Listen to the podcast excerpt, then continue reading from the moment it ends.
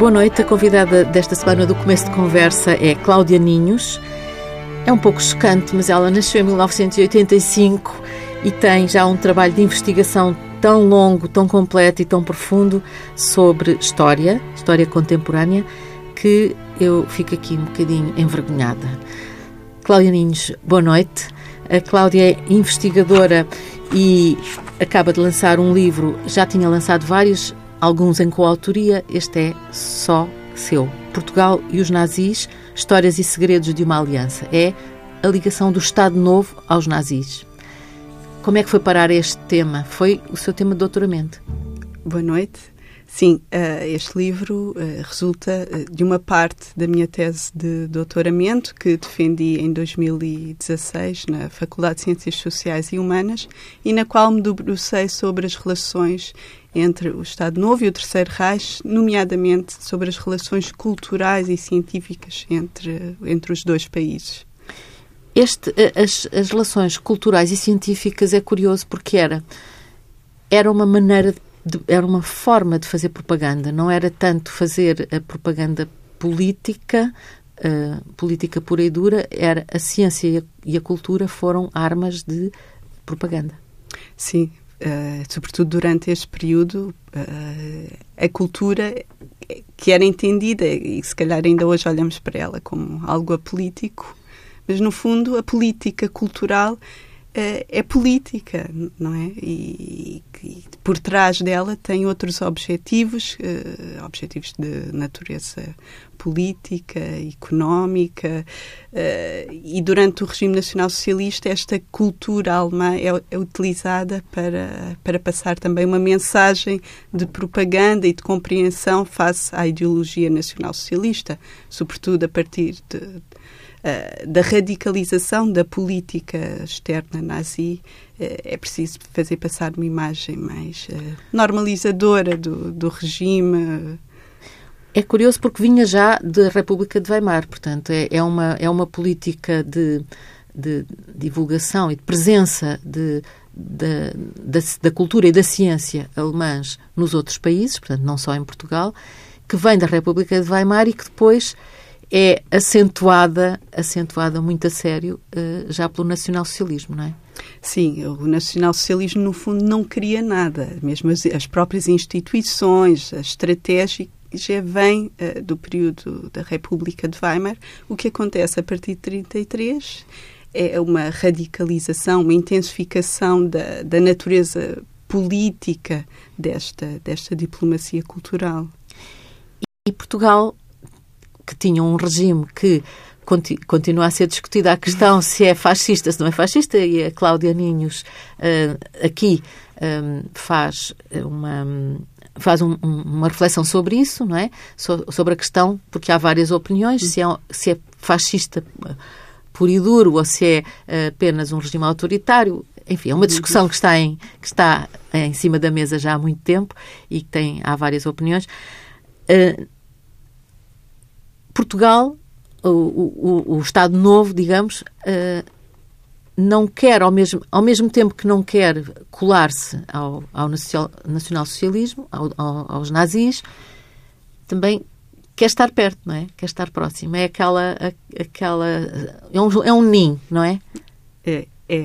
Uh, também em Portugal, a própria diplomacia cultural começa ainda nos anos 20. Uh, e intensifica-se a partir de 33 e em especial em 34, que é quando, quando chega a Lisboa um novo diplomata, um ministro, uh, ele não era embaixador, era ministro da Alemanha em Portugal, que é o barão Honigenhühne, e que vai servir-se do prestígio que a, a, cultura alemã tinha tinha no país entre os próprios uh, entre vários uh, entre a elite portuguesa, digamos assim, e que não era uma, um prestígio novo. Uh, desde, desde o final do século XIX que vemos uh, médicos, intelectuais portugueses a estudarem na Alemanha e ele vai servir-se dessa, desse prestígio para, para fazer política.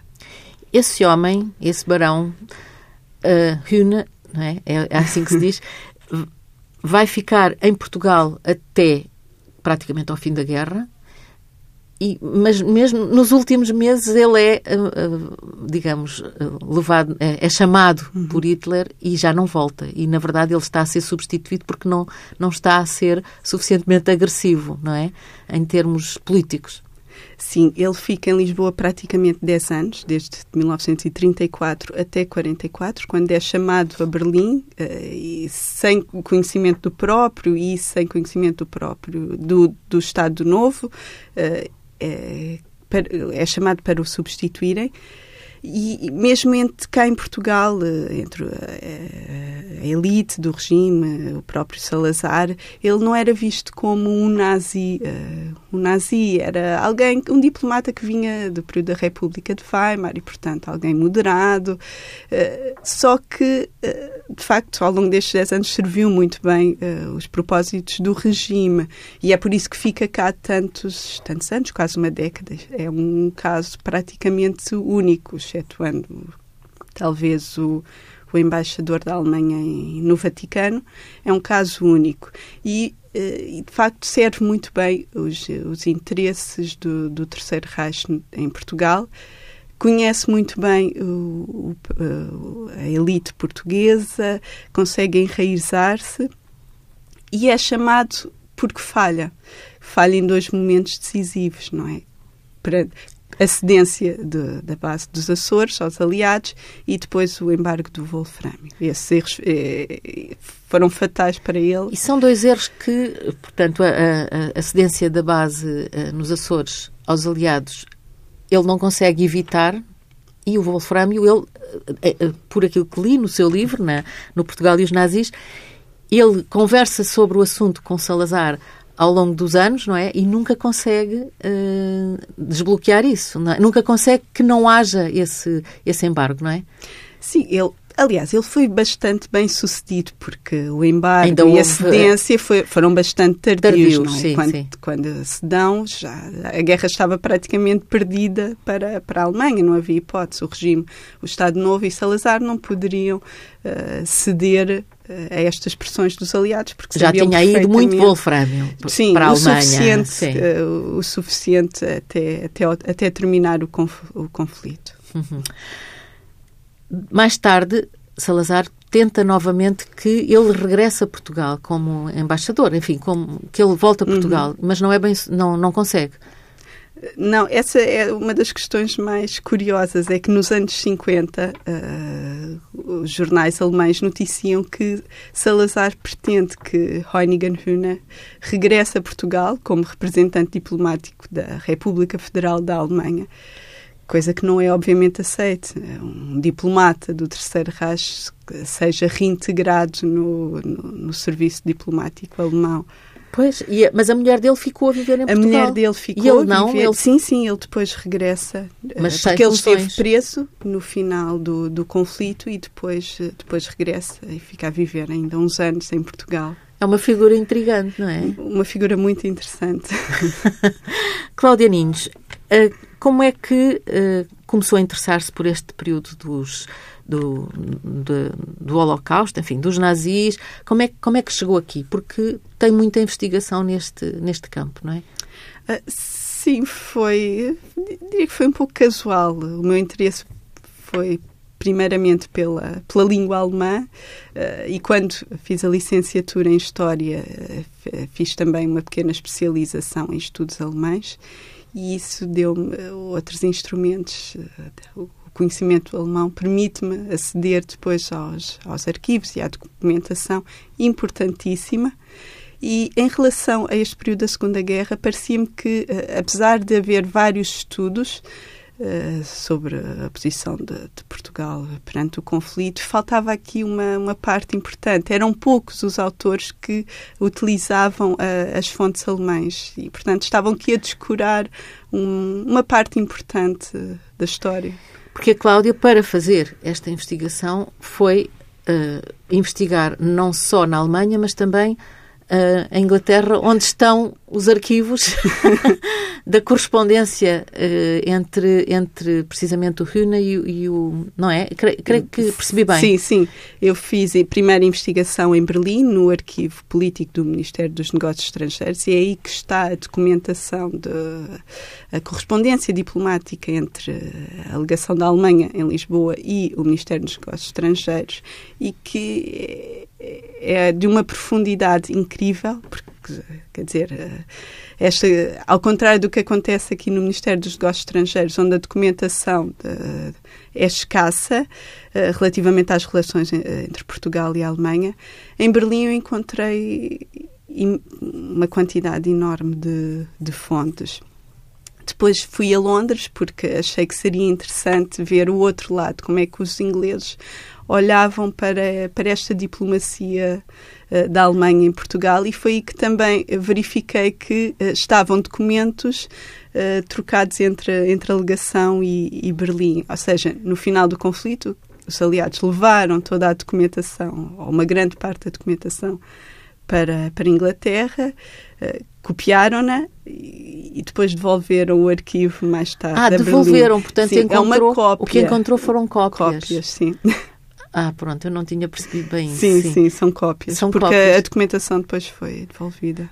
Portanto, a maior parte da investigação foi feita fora de Portugal. Sim. Porque em Portugal disse que o arquivo do, do Ministério dos Negócios Estrangeiros é, tem escassa documentação. Escassa documentação. Porque, o que é que aconteceu à documentação? Parece que a alegação de Portugal em Berlim foi bombardeada e perdeu-se muita, muita documentação. Eu diria que esta investigação sem os arquivos alemães não teria sido possível. E sem, e sem saber alemão, pois também, também seria muito difícil. ajuda, sim. Precisamente uh, foi, foi aí que nos conhecemos, a Cláudia Ninhos e eu. Uh, a Cláudia está a trabalhar na equipa que está a preparar uma exposição que vai abrir já no, dentro de pouco tempo, na, na, no Centro Cultural de Belém, dentro de poucos dias, sobre os portugueses e o Holocausto. Esta exposição é um grande projeto, ou melhor, esta, esta investigação é um grande projeto que junta quantas pessoas? É, este é um projeto no qual também tenho trabalhado paralelamente uh, ao doutoramento.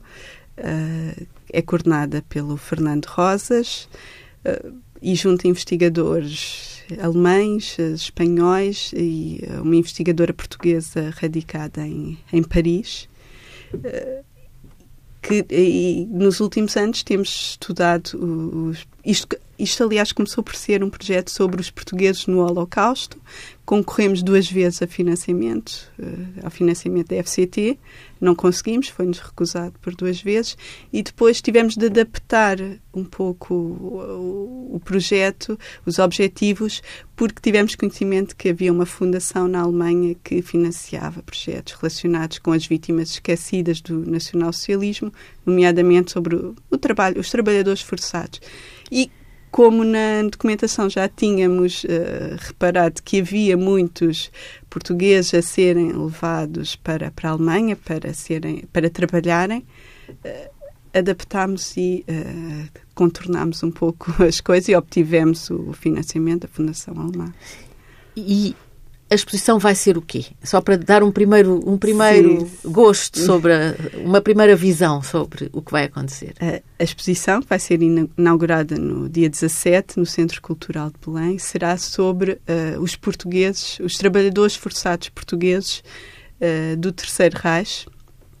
E uh, abordamos aí, porque o trabalho forçado durante a Segunda Guerra é, é uma questão omnipresente, portanto.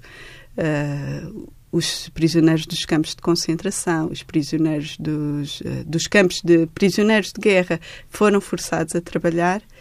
Uh, e apanhamos aqui nesta teia centenas, centenas de portugueses, muitos deles levados a partir de, de França, porque é, é, importante que se diga que, que França é o principal núcleo a partir de onde os portugueses são onde são apanhados e são deportados, quer para as prisões do Reich, quer para o sistema concentracionário, ou levados simplesmente como trabalhadores e utilizados em indústrias.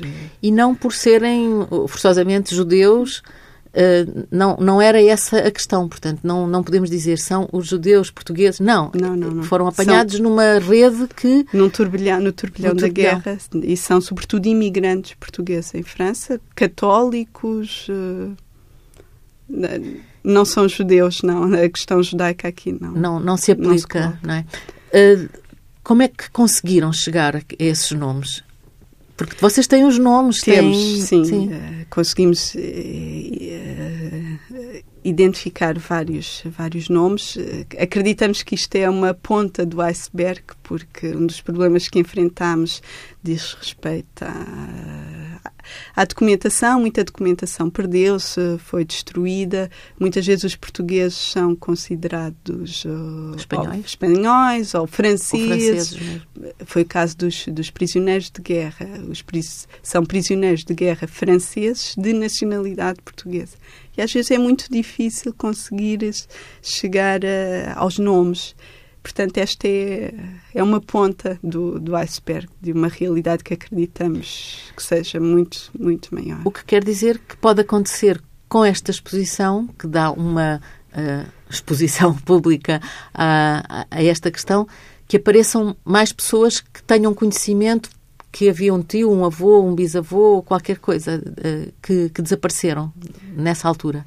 Sim, é esse o nosso grande objetivo também, que as pessoas no, nos contactem. Uh, e já aconteceu, aliás, já, já por, uh, só um exemplo de uma família no Porto que nos contactou porque um, um tio uh, esteve internado num, num Stalag, que era um campo de prisioneiros de guerra na, na Alemanha, e, é uma das histórias que vai ser contada na, na, nossa exposição. Portanto, a exposição vai contar histórias. É uma, é, vai contar história, mas vai contar histórias de pessoas sim, concretas. Sim, é. Nosso objetivo é esse, é dar nome, dar sempre que possível dar cara a essas vítimas esquecidas. Qual é a grandeza que de quantas pessoas vocês conseguiram identificar até agora? Temos vários números e é preciso ter algum cuidado com eles. Eh, por exemplo, nos campos de concentração identificamos, ou seja, sabemos o nome de 77 portugueses, 12 eh, portugueses nas prisões, eh, mais de três centenas de trabalhadores civis na Alemanha durante este período. O número variou um pouco e nós sabemos, porque há estatísticas oficiais, o regime tinha estatísticas oficiais uh, secretas, o regime, o regime nazi, nazi, nazi, que eram secretas para os internos, não é? Uh, mas sabemos que uh, houve determinada altura uh, chegou a ser su superior a 300 e sabemos o nome de 206 prisioneiros de guerra de nacionalidade portuguesa. Portanto, já é uma ordem de já. grandeza. Para um país neutro que não participa neutro na guerra. Neutro e longínquo, digamos, não é? Porque, de facto, eles são presos, em, em, são apanhados em França e não em Portugal. Sim, embora... Não acontece, ou há algum português que tenha sido recambiado para lá? Não, não, não. não, não. Mas há portugueses que, por exemplo, vão para trabalhar para a Alemanha e que se inscrevem uh, nos centros de recrutamento que há em Espanha. Uh, por exemplo, temos conhecimento através da, da, da documentação diplomática, uh, inscrevem-se em Vigo e depois vão inseridos nos passaportes coletivos espanhóis, o que nos coloca enormes dificuldades, Imagino. uma vez que pois. isto apaga completamente a nacionalidade.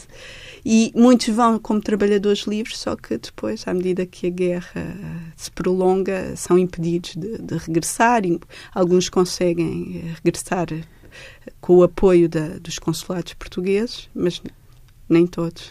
E vocês conseguiram também identificar esses, eh, conseguiram apanhar o rastro a esses que conseguem voltar? Uh, a maioria não volta para Portugal, volta para a França. Ah, ficam sim. em França a viver. Sim, sim. Sim.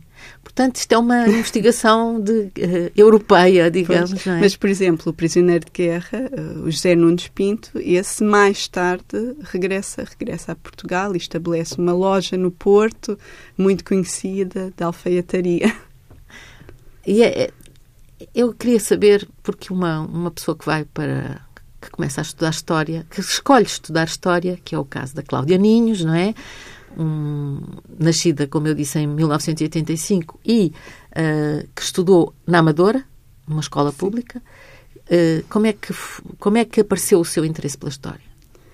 Uh, foi sobretudo por influência de uma professora que tive no ensino básico. Também há bons professores no, no, ensino oficial, é? Temos sempre o hábito de, uh, de criticar as nossas escolas públicas, mas com um bom professor, acho que tudo. tudo e já agora, lembra-se do nome da sua professora? Uh, sim, lembro. Estas pessoas têm que ter pois, um nome conhecido. Chamava-se Graça Colasso. E, e marcou-a no estudo da história. porque, quer dizer, desde muito cedo, eu diria, desde o quinto, sexto ano, que eu sabia que era que queria estudar história. Uhum. Primeiro queria ser professora, não é? Depois as coisas acabaram por seguir outro rumo. E foi primeiro, mas não foi logo para a história? Não, porque entretanto achei que ciência política e relações internacionais teria era um curso com mais saídas profissionais, mas a paixão falou mais alto. e tive de. Voltou. Voltei. Ao primeiro amor. e começou logo, uh, portanto, uh, no curso. Uh, começou logo a, a, a, estudar esta época ou, ou não? Não tinha pensado isto?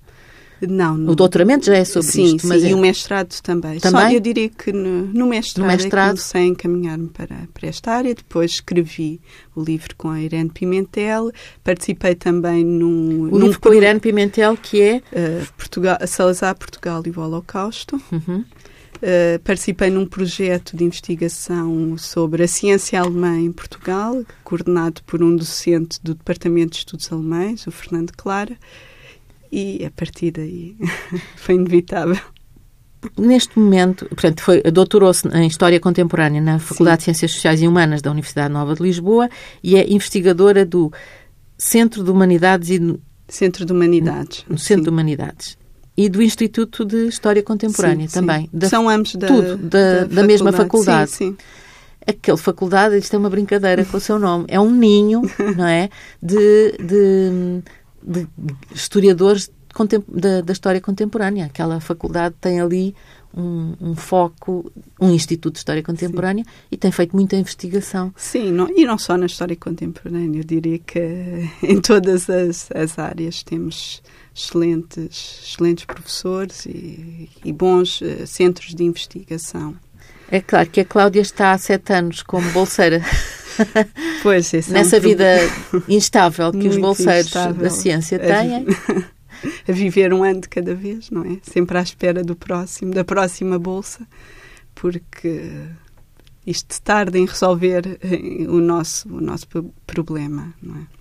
Hum, pronto, e fica aqui mais uma, mais um, mais uma referência ao, ao, problema dos bolseiros e de, de ficarem de ano a ano com o coração nas mãos uh, à espera de saber o que é que lhes vai acontecer.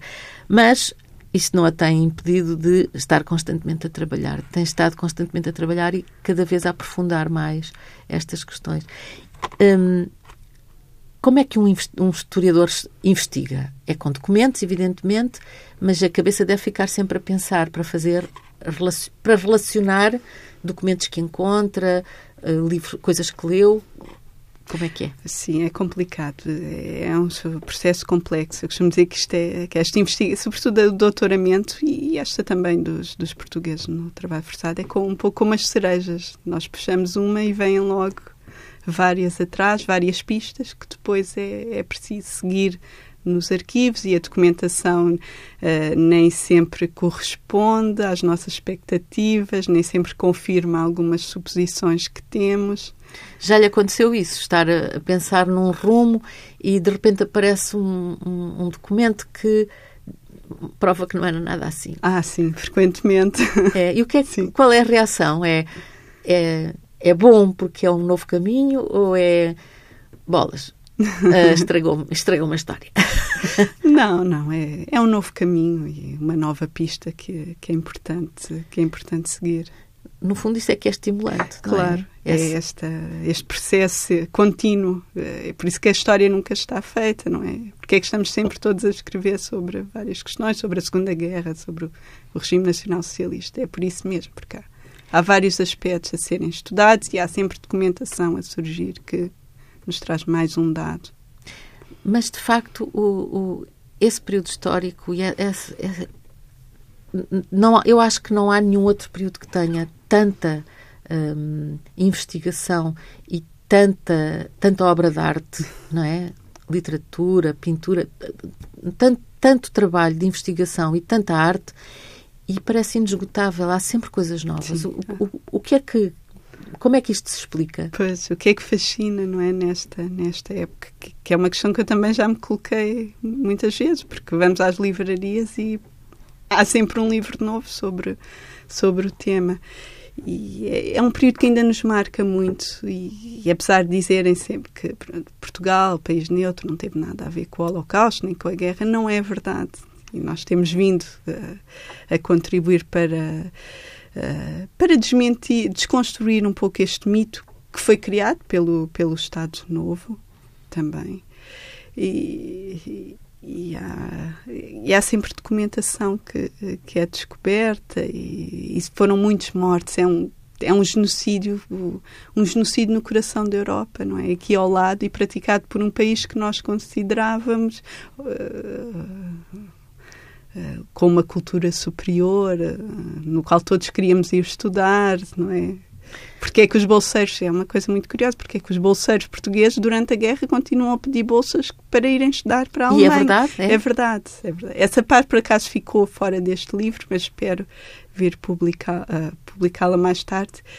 Que há imensos bolseiros a quererem estudar na Alemanha. A Alemanha e a França são os países, uh, são os principais destinos dos bolseiros portugueses numa altura em que metade da França estava ocupada é que, curioso, e que a é? Alemanha estava em guerra e e que sabia-se, não é? Sabia-se. A, a imprensa, mesmo apesar da censura, as informações iam, iam surgindo. Havia, como disse há pouco, um, cientistas e, e, e, e, artistas que. Havia um, um intercâmbio, não é? Que era muito fomentado pelo próprio regime e que já vinha da, da, da, do tempo anterior, não é? De facto, figuras muito importantes da nossa cultura e da nossa ciência passaram pela Alemanha. Sim, sim. E alguns deles pela Alemanha nazi. Nazi, exatamente. Sim, sim. Não é de facto uma novidade, já vem de trás, é um, uma tendência que já se verifica desde o final do século XIX. E se olharmos mesmo para as nossas universidades, para a nossa Faculdade de Medicina, por exemplo, a, a Universidade Técnica, são muito criadas segundo o modelo de universidade alemã. E isso vai ser determinante. Uh, e depois há áreas em que a Alemanha se afirma como com centros de, de, investigação muito conhecidíssimos, como os institutos da Kaiser Wilhelm Gesellschaft, e, e onde vários portugueses estagiam, quer durante o período da República de Weimar, quer depois durante o próprio Estado Novo. Aliás, em 34 é mesmo assinado um acordo de intercâmbio entre o DAD, que é o Serviço de Intercâmbio Alemão, e o, a Junta de Educação Nacional, que é uma instituição criada em 29, exatamente para fomentar o intercâmbio e uh, os bolseiros, os, um dos principais destinos destes bolseiros é a Alemanha. E apesar de isso ter sido interrompido, porque ainda vinha mais atrás, como disse, do fim do século XIX, com a Primeira Guerra, com a Grande Guerra, como, como é chamada, não é? Na Grande Guerra há, há de facto um, um no fim da, durante a Grande Guerra há de facto um, um, um momento em que até os, os, alemães são expulsos de Portugal, não é? Sim, uh, quando Portugal entra na guerra Sim. há um corte relacionamento do relacionamento com a, com a Alemanha, as instituições do, diplomáticas alemãs uh, são encerradas, uh, a própria colónia alemã praticamente sai do país e só volta a, reinstalar-se no, nos anos 20. Mas o que é curioso eh, durante este período da Primeira Guerra é que parece que há aqui uma, uma cisão, ou seja, mesmo entre os intelectuais portugueses, portugueses há uma crítica face à política à Alemanha guilhermina, belicista, mas depois há há uma, um, continua a haver um interesse pela, pela própria cultura alemã. Eles próprios distinguem, ou seja, há esta Alemanha, mas depois há a Alemanha de Goethe. Exato, e o que é verdade. o que é uma... São a mesma Alemanha. São a mesma Alemanha. Um, depois, nessa altura, nesse período também, portanto, da Grande Guerra, há uma, um, um bloqueio internacional à, à, Alemanha e à ciência alemã. Portanto, a ciência fica isolada, não é? Todas as evoluções que havia da ciência alemã ficam ali isoladas e, e há muitos cientistas que saem da, da Alemanha.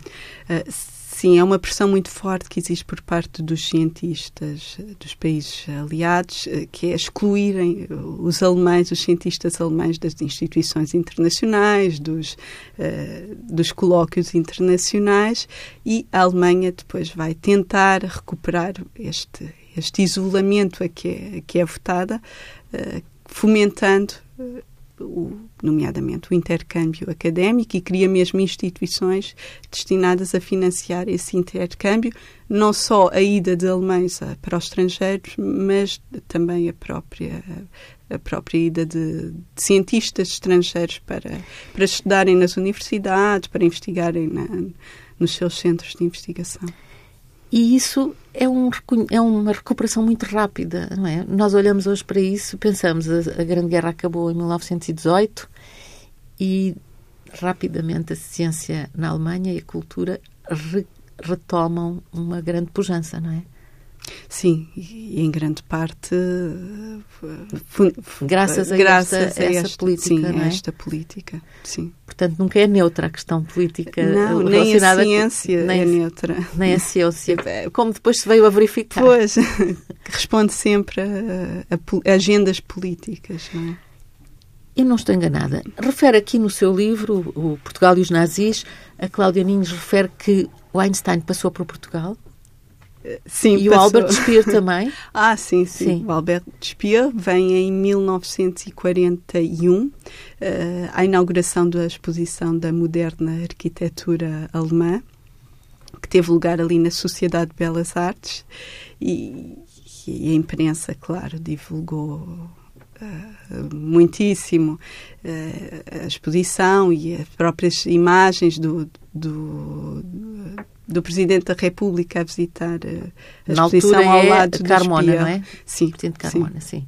Na altura, Espierre ainda não era ministro. Hum. Só, só em 42 é que, na primavera de 42, é que é nomeado ministro e, portanto, do atinge uh, depois a, a dimensão que, que, que, conhecemos. E em relação a Einstein? É uma breve passagem. É uma breve é. passagem e não tem Sim. ligações, não tem relações aqui com, com cientistas? Sim, sim, claro. Tem, tem Estabelece encontros? relações com. Ah, uh, quando vem a Lisboa. Sim. Isso não tenho certeza. Uhum. Há, um, há um, um, outro aspecto curioso que é há uma grande pressão uh, por parte da Alemanha, agora já estamos a falar no Estado Novo, uh, para que Portugal não, não, não facilite não facilite aquilo que nós sabemos que Portugal foi, foi uma porta de saída de muitos judeus para, uh, para a América, por exemplo, é? para as várias Américas. E a, Alemanha tenta evitar isso. Quer que Portugal não, não, não deixe passar essas pessoas e que os recambie para, para a Alemanha.